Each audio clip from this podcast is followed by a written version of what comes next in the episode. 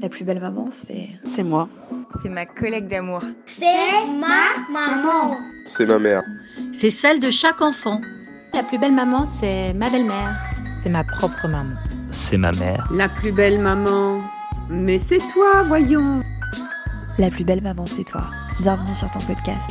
Je suis Louise Curie et ici on échange avec des femmes devenues mamans. Parce que ton rôle de mère est si important dans la société et que tu mérites du temps pour toi, je t'offre ce moment de partage et de bienveillance afin d'alléger un peu ton quotidien.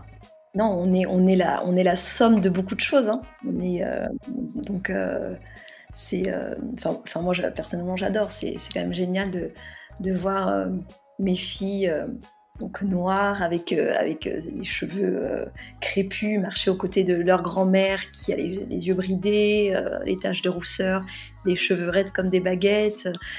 Hello Dans cet épisode, je reçois Mélissa, du compte Instagram Vert Paradis. Maman de deux petites filles. Ensemble, on échange sur la richesse du métissage. Je te souhaite une très bonne écoute.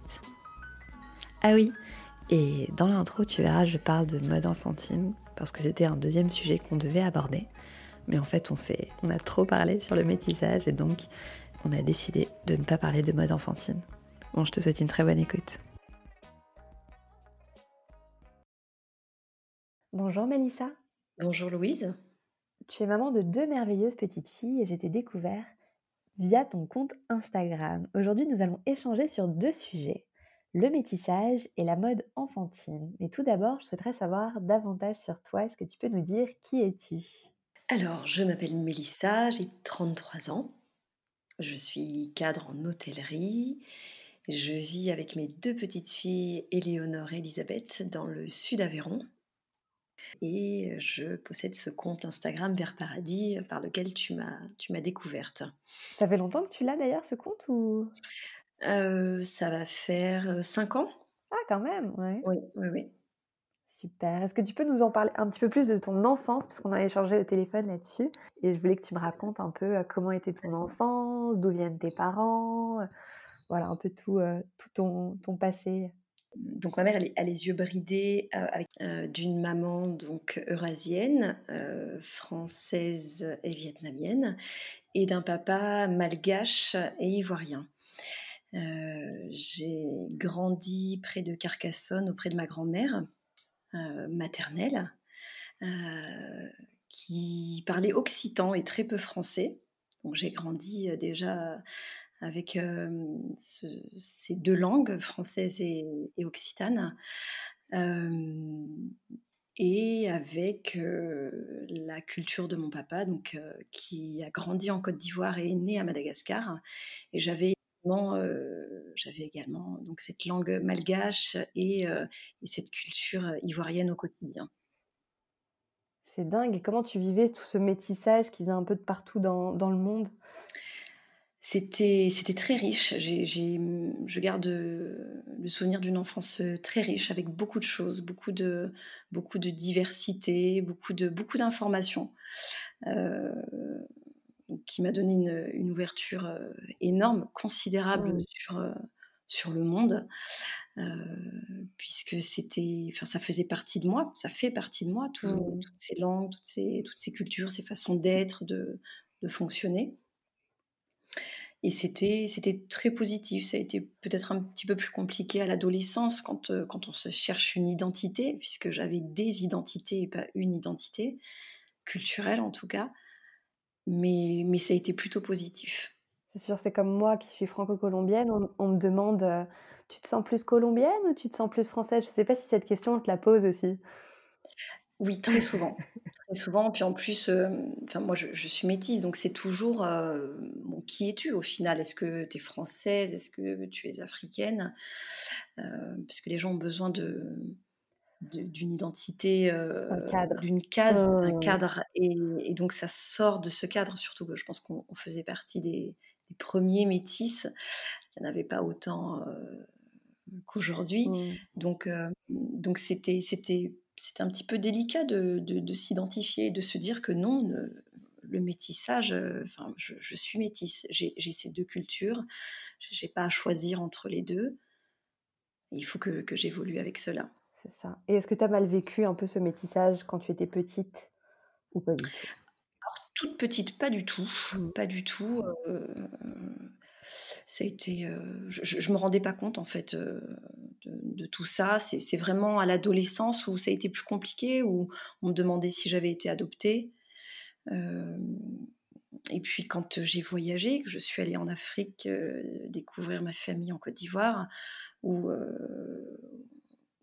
j'ai eu des, regards un peu malveillants, on me regardait comme une blanche, et ça, c'est vrai que ça m'a marqué parce que je, me suis dit, mais en fait, euh, oui, euh, qui es-tu? C'est à ce moment-là où je me suis vraiment posé euh, la question de, de, de ce que j'étais, mais pas, pas seulement sur le plan culturel, aussi physiquement. Qu'est-ce que je, comment les autres m'abordaient? Mmh. Dans son livre de, dans le livre de Michelle Obama, je ne sais pas si tu l'as lu, elle en parle aussi de ça. D'accord. Qu'elle parle, qu'elle, elle va voir un peu de la famille, il me semble je l'ai pas lu, c'est mon mari qui, l'a lu et qui m'a raconté. Elle part en Afrique et elle se sent mmh pareil, elle ne se sent pas à sa place. Et elle a toujours pensé qu'en allant là-bas, elle allait s'identifier davantage à ses racines. Oui. C'est un peu ce qui s'est passé avec toi. enfin, en tous les cas, je, me sens, je, me sens, je me sens, je me sens complètement africaine quand je vais en Afrique, puisque je comprends la culture je comprends la culture, je sais comment il fonctionne, mais, je ne le suis pas totalement non plus parce que je ne suis pas acceptée comme une africaine. Je, serai toujours la, la, blanche pour eux. C'est vraiment ces termes qui reviennent. Et en France, c'est pareil. J'oublie que je suis métisse. Hein, très clairement, quand, quand je suis ici, je ne me pose pas la question. Mais c'est toujours, toujours des questions qui qui me rappellent que, ah oui, c'est vrai, je suis un petit peu plus colorée que les autres. Euh, on va me demander souvent d'où je viens. Mmh. C'est vrai que moi aussi, quand on me pose la question, bon, j'ai pas, mmh. j'ai pas une différence de couleur de peau, mais je sais mmh jamais qu'est-ce que je dois dire. Je dis toujours que je suis une citoyenne du monde, euh, voilà. Et les gens sont ah bon? Parce que voilà, ils veulent toujours nous mettre dans des cases, quoi. C'est euh ça, exactement.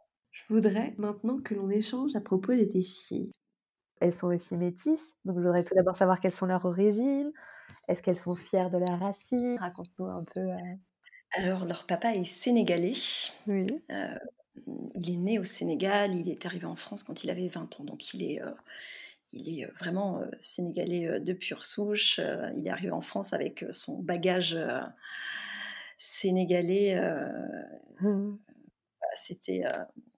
c'est un Sénégalais, même si la, la nationalité française, hein, bien entendu. Comment, comment je vis leur, leur métissage et comment j'essaie de, le valoriser.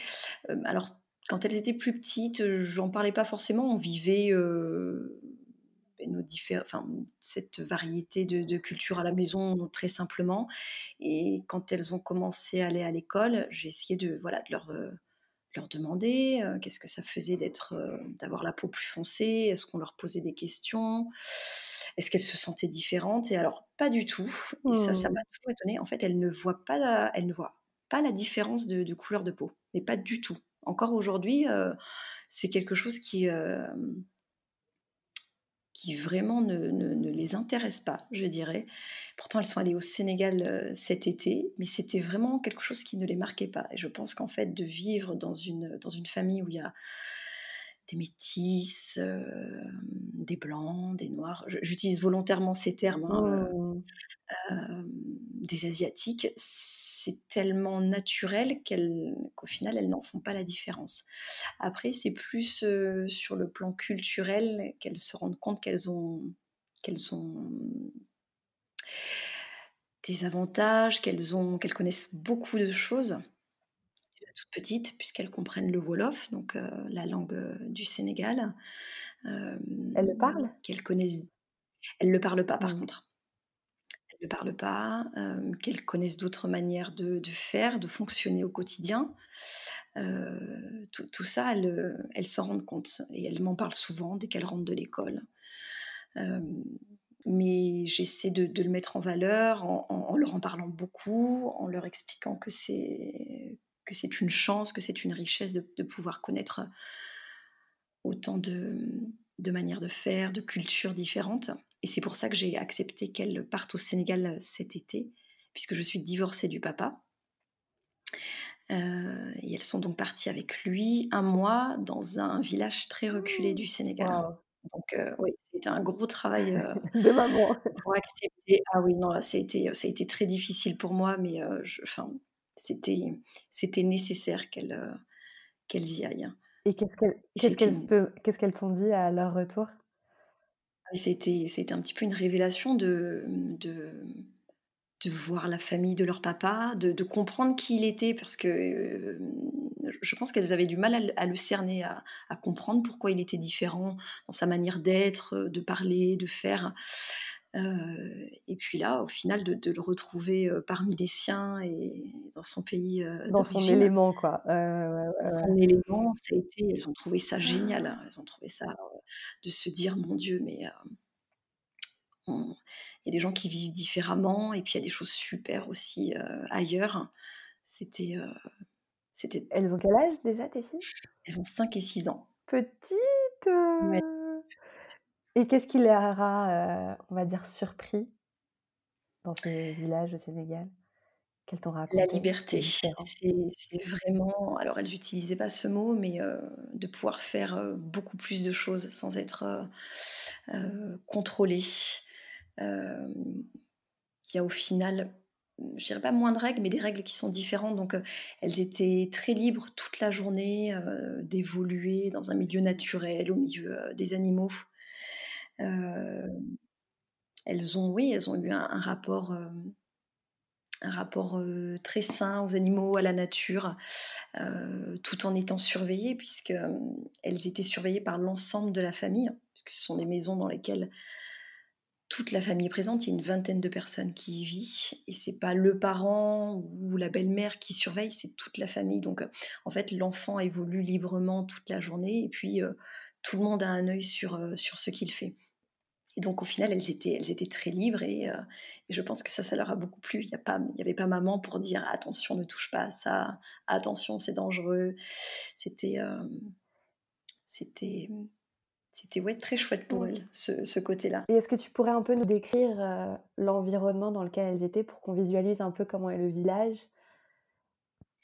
Alors, euh, c'est un village qui est euh, à une centaine de kilomètres de Dakar, au sud de Dakar.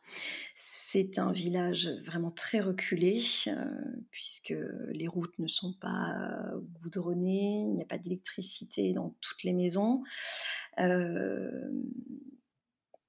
donc elle marchait sur, sur, sur la terre, à même le sol, elle ne mettait pas de sandales. Oh non, elle mettait pas de parce que parce que déjà ça abîme énormément les mmh. chaussures. C'est comme ça, voilà. C'est comme ça, sauf quand il pleut, voilà, pour éviter d'avoir les, pieds pleins, de, plein de boue. elles étaient dans, une maison avec une cour centrale, au milieu de laquelle il y a des, des chèvres, des poules, des pigeons, qu'ils élèvent en fait pour, pour les vendre quand ils en ont besoin. Euh, et puis il y, a, une espèce de, four artisanal aussi au milieu euh, de, la cour euh, avec lequel les femmes cuisinent le midi et le soir. Et dans cette cour évoluent ben, les enfants, les cousins, les cousines, les femmes et les hommes. Voilà, c'est toute l'activité se, se dans cette cour. Mmh. Et est-ce que j'imagine que les générations s'entraident entre elles, donc les petites, elles ont dû voir comment les grands-parents sont soutenus par les enfants, tout ce, lien familial que des fois on ne retrouve pas en France? C'est ça. Alors elles ont compris ce que, ce que je leur disais, ce que je leur dis très souvent, c'est que de mon éducation à moi, c'est que j'attendais d'elles en fait un, enfin j'espérais qu'elles soient très respectueuses envers les, les personnes plus âgées qu'elles, et comme j'insistais souvent sur ça, elles s'en sont rendues compte euh, au Sénégal. Il y a un respect absolu du plus âgé, de ses parents, des grands-parents encore plus. Et, je pense qu'elles l'ont vraiment compris, puisque les, très jeunes, même les très jeunes, aident énormément les, grands-parents. Euh, à ranger, à faire, enfin voilà, il y, a une espèce de hiérarchie familiale qui est en place, qui est respecté et qui, qui équilibre parfaitement euh, la famille. Mmh, c'est beau tout ça et la nourriture, Oui. elles ont aimé les plats? Parce que c'est différent, j'imagine aussi? Alors, elles ont pas pu goûter à tout parce que, heu, il fallait faire attention, heu, étant donné qu'ils ont pas les mêmes normes d'hygiène. Alors elles ont goûté quelques plats, mais voilà, pas tous, parfois la viande, voilà, on préférait, heu, qu'elles n'y goûtent pas puisque, heu, sur les marchés, quand elle est vendue, voilà, elle est, hem, elle est posée à même les étals sans il y a pas de réfrigération de de la viande, donc il y a beaucoup de de mouches à vers qui, qui voilà, il y a potentiellement des des bactéries, dans la viande. Mais elles ont apprécié surtout manger à la main. Ça, ça a été, ça c'était, heu qu'elles me demandent l'autorisation à la maison, heu, de pouvoir le faire et ça leur a ça leur a beaucoup plu. Et alors tu penses que ce ce voyage se reproduira, heu, par la suite, j'imagine? Oui, donc heu, je pense que peut-être, heu, tous les 2 ans, elles, elles retourneront, elles y retourneront. Et leur papa devait être fier aussi de montrer, Ah oui, très, très, très fier. C'était la première fois en plus qu'il heu, qu'il les présentait à sa mère, à ses frères, donc oui, c'était un moment, très fort pour lui. Et est-ce que, par exemple, les grands-parents, et les membres de la famille sont des personnes plutôt chaleureuses ou froides? Parce que je sais qu'en Colombie, on est souvent à prendre, les Mmh personnes dans les bras, les bébés, on les porte toute la journée. Ils sont déjà des fois un peu trop cajolés. Est-ce que c'est le cas en Afrique et heu, dans le petit village, heu, ou pas du tout? Alors, le Sénégal, c'est un pays à majorité, musulmane et il y a donc, contrairement à d'autres pays d'Afrique, le mélange de, la culture ancestrale animiste, c'est-à-dire, avec, cette, spiritualité très proche de la nature, qui existait avant que que ce soit colonisé. Et donc il y a ces 2 cultures qui cohabitent et qui font qu'on a des gens qui sont très chaleureux, mais qui sont pas forcément aussi tactiles que dans les pays latins. Donc heu, ils sont extrêmement chaleureux, bienveillants, Mmh. accueillants, mais en même temps, heu, il y a une, hem, il y a une distanciation physique qui peut être là. Heu, voilà, on va pas forcément se prendre, très fort dans les bras comme ça peut l'être en Côte Mmh. d'Ivoire, par exemple. Et est-ce que tu l'as ramené dans tes dans tes pays? En Côte d'Ivoire et puis en Asie ou pas encore? Côte d'I Côte d'Ivoire, pas du tout. Hem, peut-être que ça se fera plus tard. Madagascar non plus.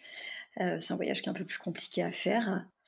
Hem, mais alors pour la petite anecdote, quand, heu, je suis allée dans le village où mes filles sont allées cet été, heu, puisque j'y suis allée une première fois, heu, je savais vaguement que j'avais des origines sénégalaises, que mon grand-père, était né au Sénégal.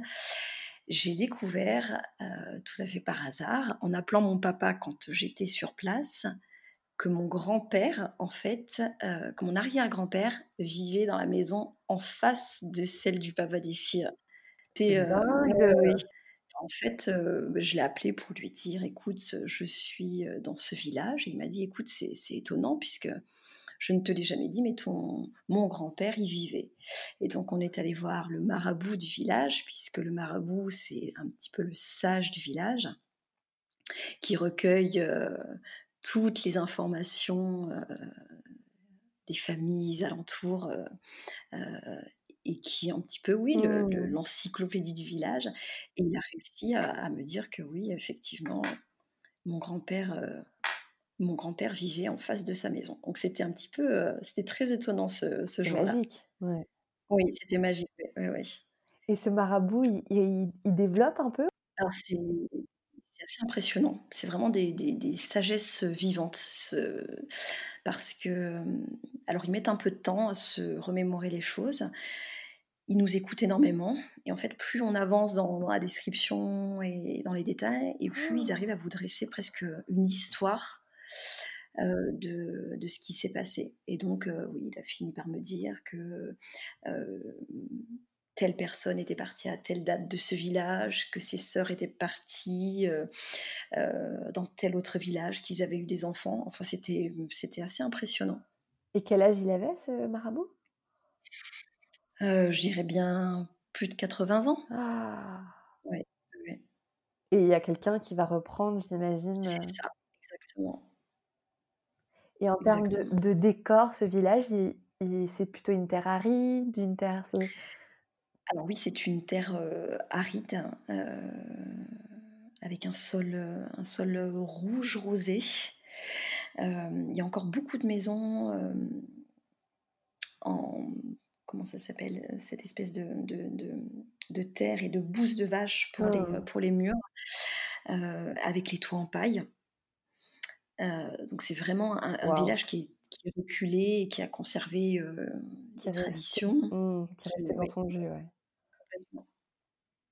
Et et toi, oui, il faudrait un jour que tu puisses aussi tu as gardé un lien avec tes racines du côté de tes parents ou moyen?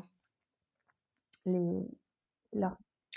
Alors oui, oui, oui, Côte d'Ivoire, j'ai beaucoup de famille, heu, qui vit, à Madagascar aussi, mais c'est vrai que je je bon, c'est c'est, pas un projet qui est d'actualité puisque bon, mon papa est est est en France donc la culture, j'arrive à la à la leur transmettre, heu, mais il va falloir évidemment que que que je les emmène, heu, en Côte d'Ivoire et puis, heu et puis à Madagascar plus tard puisque même moi je ne connais pas, Madagascar. Ah donc ce sera encore plus, fou de le de le vivre, à 3. Oui, complètement.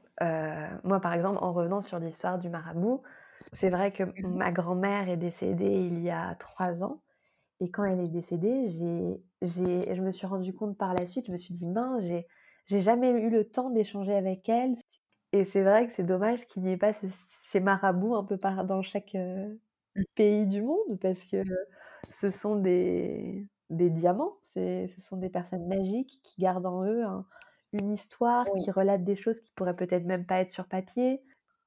oui. Mais en fait, on en trouve énormément aussi en Afrique puisqu'ils ont une tradition orale, heu et que rien n'est écrit ou alors très peu de choses, hem, donc on en trouve beaucoup et ça se perpétue en fait, hein, de se transmettre oralement, hem, les histoires et tout ce qui s'est passé. Alors je sais je sais pas du tout si c'est pareil en Amérique latine. En tout cas, ce que je sache, non, ça ça n'existe pas, donc heu, la personne décède et ça s'efface un peu comme si du si le vent, heu, passait sur du sable, quoi. Mais bon, je trouve ça vraiment dingue les marabouts et et quelle chance d'avoir eu tous ces tu as noté, j'imagine, sur du papier un peu tout ce qu'ils disaient?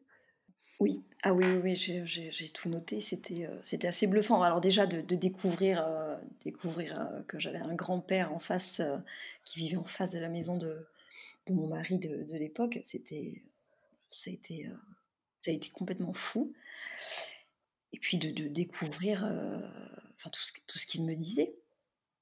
Heu et la maison était toujours là? la maison était toujours là. Mmh. Alors il y avait des gens qui y vivaient, alors, ils ont dit qu'ils étaient de la famille, mais bon, j'en suis pas certaine, mais Mais voilà, ils étaient ils étaient ravis aussi de découvrir que quelqu'un qui arrivait, heu, tout droit de France, hem, avait eu de la famille qui, hem, qui vivait dans la maison où ils étaient. C'était non, c'était très, très chouette. Ils étaient très heureux eux aussi. Et par exemple, tes filles ou toi, quand vous vous êtes arrivés là-bas, ils vous reçoivent bien en en arrivant de France avec des vêtements différents? Quel est leur regard? Alors sur les filles, hem, enfin parce que moi je n'y étais pas, hein, donc hem, il faut savoir que le papa c'est le, c'est le plus âgé de la famille, donc c'est un petit peu le chef de famille. D'autant plus qu'il nourrit cette Mmh. famille en fait, hein. Il leur envoie de de l'argent tous les mois pour qu'elles puissent, heu heu, vivre.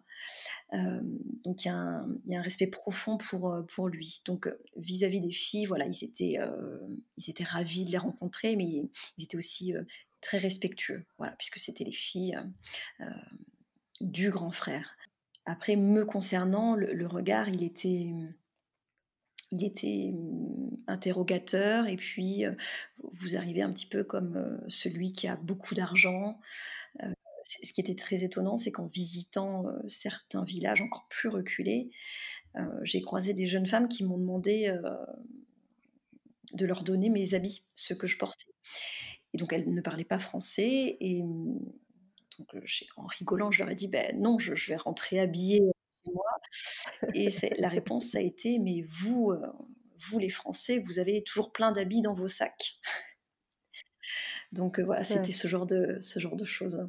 Mmh, mmh, mmh. Moi, j'ai un jour échangé, avec un, un taxi parce que j'adore échanger avec les, les Uber et les taxis. Je trouve que c'est des moments euh, que j'adore. Bref, et j'avais parlé avec un, un Africain, je ne sais plus de quel pays. Il me disait pareil qu'il avait un ami qui arrivait avec des valises et il repartait sans aucune valise. Il laissait toutes les valises là-bas.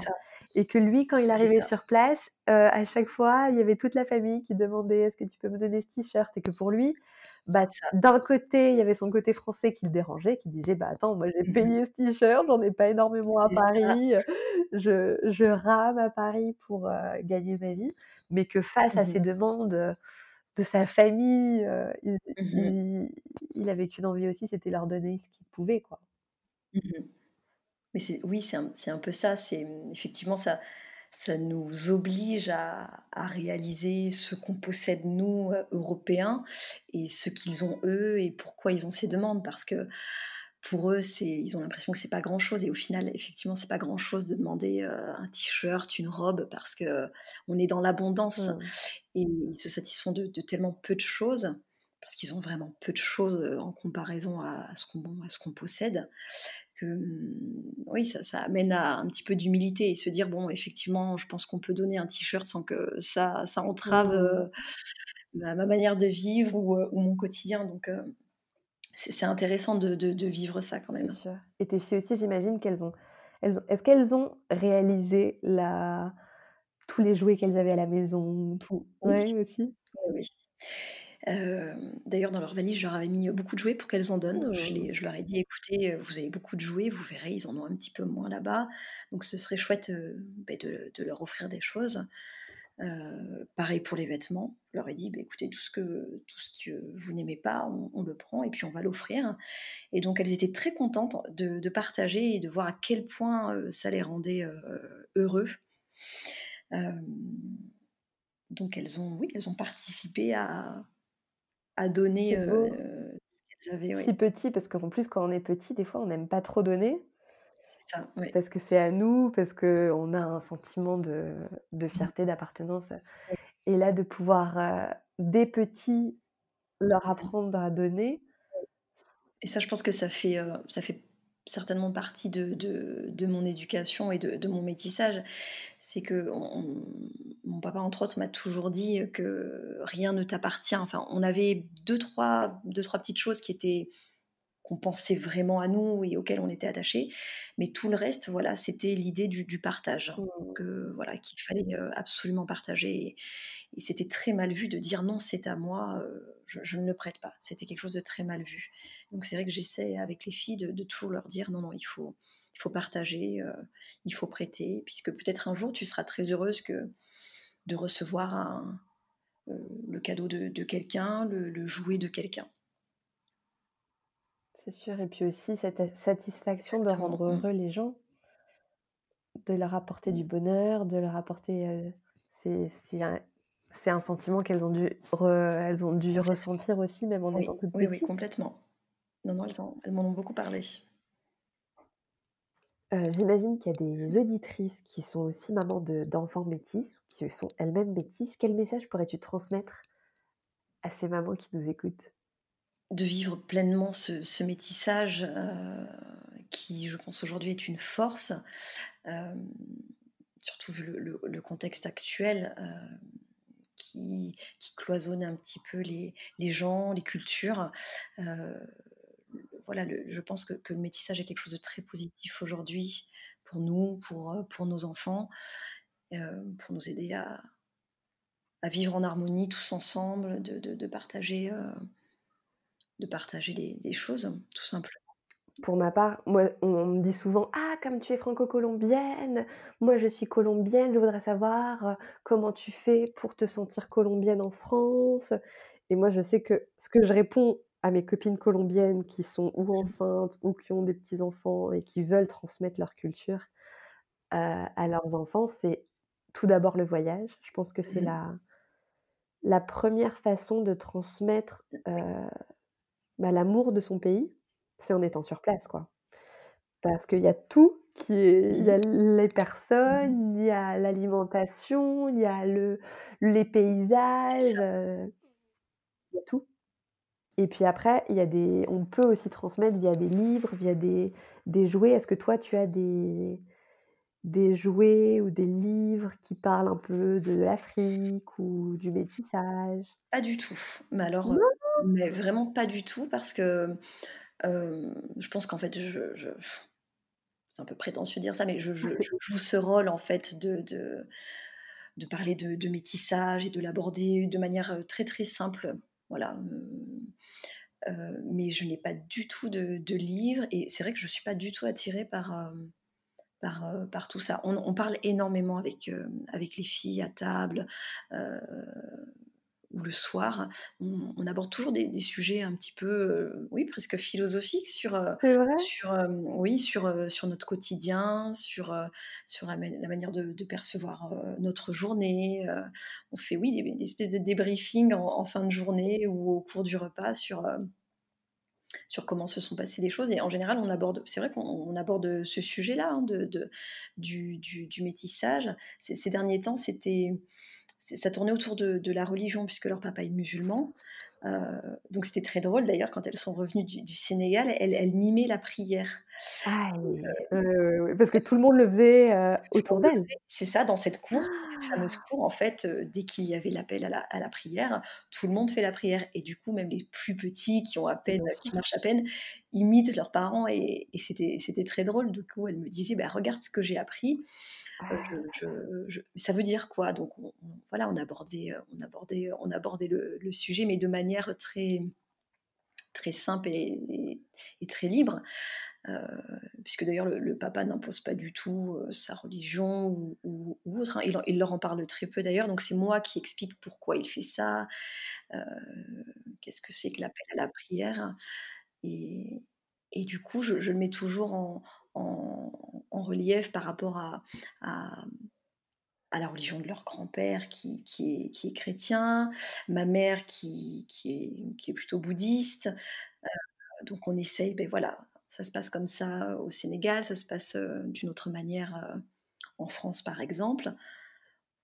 Donc voilà, comment comment j'essaye de de leur faire vivre leur, leur métissage, en leur parlant au maximum de de ce que je sais, de ce que j'entends, de de ce qu'on peut vivre au quotidien tout Moi, je sais que par exemple, heu, quand j'étais au collège, lycée, j'avais des en Amérique du Sud, j'avais des cours de religion et c'était Mmh. pas une religion en tant que telle, c'était vraiment l'ouverture de toutes les religions et je trouve ça hyper intéressant. Je me dis: «Mais pourquoi il y a pas ça?» je enfin, il y a pas ça, n'est-ce pas? oui. En France, non, Non, mais je trouve ça non, ça donne une ouverture d'esprit et en fait, on se rend compte qu'il y a des points, bah, ceux qui savent qu'il y a des points similaires dans chaque religion, que les pratiques sont différentes, mais voilà et elles sont très liées Nos nos sociétés, qu'elles soient enfin européennes ou ou africaines, sont sont en grande partie fondées sur, heu, sur nos religions, même si aujourd'hui on est dans en Europe en les cas les dans mmh, dans des États laïques, mais les les enfin nos identités, elles sont façonnées par, heu, par des religions sans sans même qu'on s'en rende compte. Donc, heu, comprendre, les religions, c'est aussi comprendre,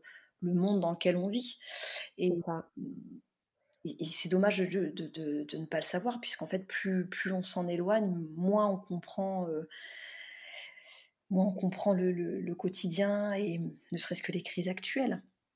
C'est sûr et puis aussi, on on respecte le fait de de comprendre si petit autant de choses. On a une ouverture d'esprit, mais c'est génial que tu puisses leur parler si petite de ça. Je te Mmh félicite Mélissa parce que tu es en train de construire de belles personnes là avec ce que tout ce que tu leur dis, heu.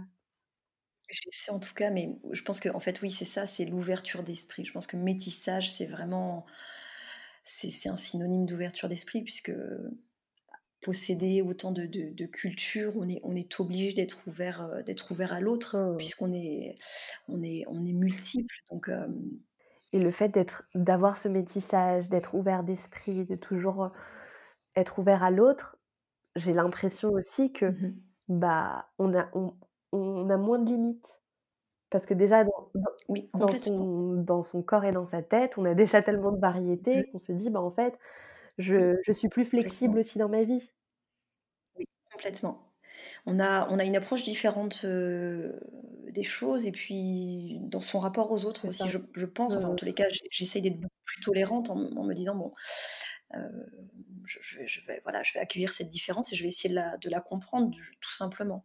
Parce que je je je suis, je suis différente aussi parce que j'ai, je, parce que je suis, j'aime bien utiliser ce mot, je suis multiple. Donc Mmh. oui, toujours rester ouvert à, à la différence de l'autre et essayer de la comprendre, puisqu'elle est, elle est forcément enrichissante. Toujours. J'essaie toujours de, de voir les choses de manière positive en me disant bon, mais tiens, euh, qu'est-ce, que, qu'est-ce que ça peut nous apporter? Et l'Asie, dans tout ça, tu... on a parlé beaucoup de l'Afrique, mais ta mère, elle t'a transmis, Mmh. j'imagine aussi? Pas du tout, pas du tout, parce Oh. que parce que c'est c'est son arrière-grand-père et que c'est quelque chose, enfin c'est très c'est très très éloigné. C'est plus des, mmh, hem, c'est plus un, mmh, un ressenti ou quelque chose qui qui s'est transmis, heu, oui, une transmission intergénérationnelle qui est présente, mais on a très peu de choses en fait, sur, heu, sur, heu, sur l'Asie. Alors ma mère, ça se voit physiquement puisqu'elle a les yeux bridés. Mmh. Mais sinon dans son quotidien, elle est elle est elle est très en recherche de de de ce côté-là qu'elle a qu'elle a très peu connu au final et du coup, comme tu le disais, elle n'a pas de tout s'est tout s'est perdu avec le temps puisqu'elle, elle a elle a eu personne pour lui raconter, pour lui expliquer comment c'était. Mmh. Mais du coup, c'est il y a eu un intérêt naturel pour, pour l'Asie. Alors moi, je suis très branchée Japon. Hem, mais sur le Vietnam en lui-même, non, parce que j'ai en fait, je n'ai absolument rien sur, heu, de ma famille sur le Vietnam. Il y a plus des membres de la famille là-bas? oui. En plus, ma ma ma mère est fille unique, donc hem, oui, oui, oui. Oh. C'est par exemple aussi une autre, petite chose qui me vient à l'esprit. C'est je me dis, quand tu as dit: «Oui, heu, ma mère a les yeux bridés», je me dis: «Bah, en fait, ce que l'on garde finalement de nos ancêtres aussi, c'est l'apparence» Complètement. et je trouve ça hyper beau, par exemple. Encore, je reviens sur ma grand-mère colombienne, mais quand je vois mon fils aujourd'hui, il est blond aux yeux bleus, Oui. donc ma mère qui est colombienne me dit: «Il est il me ressemble à 100% mais c'est que de l'ironie parce qu'elle l'appelle mon irlandais D'accord. et heu et en fait, il a le nez de ma grand-mère colombienne et rien que le voir et de voir son nez, je me dis: «Ah bah tiens, je je me rappelle» Mmh mh. On hérite, heu direct, voilà, direct de ma grand-mère et c'est beau quand même cet, héritage génétique. Complètement. Complètement et d'ailleurs ça me fait penser, heu, que mon grand-père, heu, maternel était roux, mais alors vraiment la Non! carotte, aux yeux bleus et heu, donc ma mère, elle a les yeux bridés, avec plein de taches de rousseur puisqu'elle a hérité de de la peau, de Mmh. de rousse de son père et Élisabeth, ce qui est très particulier, donc ma plus jeune, ma plus jeune des filles, heu, a les cheveux, mais heu, qui tirent vers le roux. Alors ça se voit très peu sur les photos, Oui, oui, oui, tout le monde me dit: «Mais c'est fou, elle a le bout des cheveux qui est roux» et je pense que c'est ça ça ne peut venir que de son arrière-grand-père. Heu, mais vraiment au soleil, elle est elle est, elle est elle est rousse. Elle est rousse C'est. Et puis c'est enfin Je trouve ça magique parce que ça fait penser à ces personnes qui sont parties, mais qui finalement restent avec nous. complètement. Non, on est on est la on est la somme de beaucoup de choses, hein. On est, heu, donc heu, c'est, heu, enfin moi personnellement j'adore, c'est c'est quand même génial de de voir, mes filles, donc noires avec, heu, les cheveux, heu, crépus, marcher aux côtés de leur grand-mère qui a les les yeux bridés, heu, les taches de rousseur, les cheveux raides comme des baguettes, enfin les gens sont toujours très interrogateurs, quand elles, quand ils les entendent dire: «Mamie, Mmh. qu'est-ce qui s'est passé? Qu'est-ce qu'on a qu'est-ce qu'on a raté?» Ouais, c'est vraiment, c'est une richesse. Oui, complètement.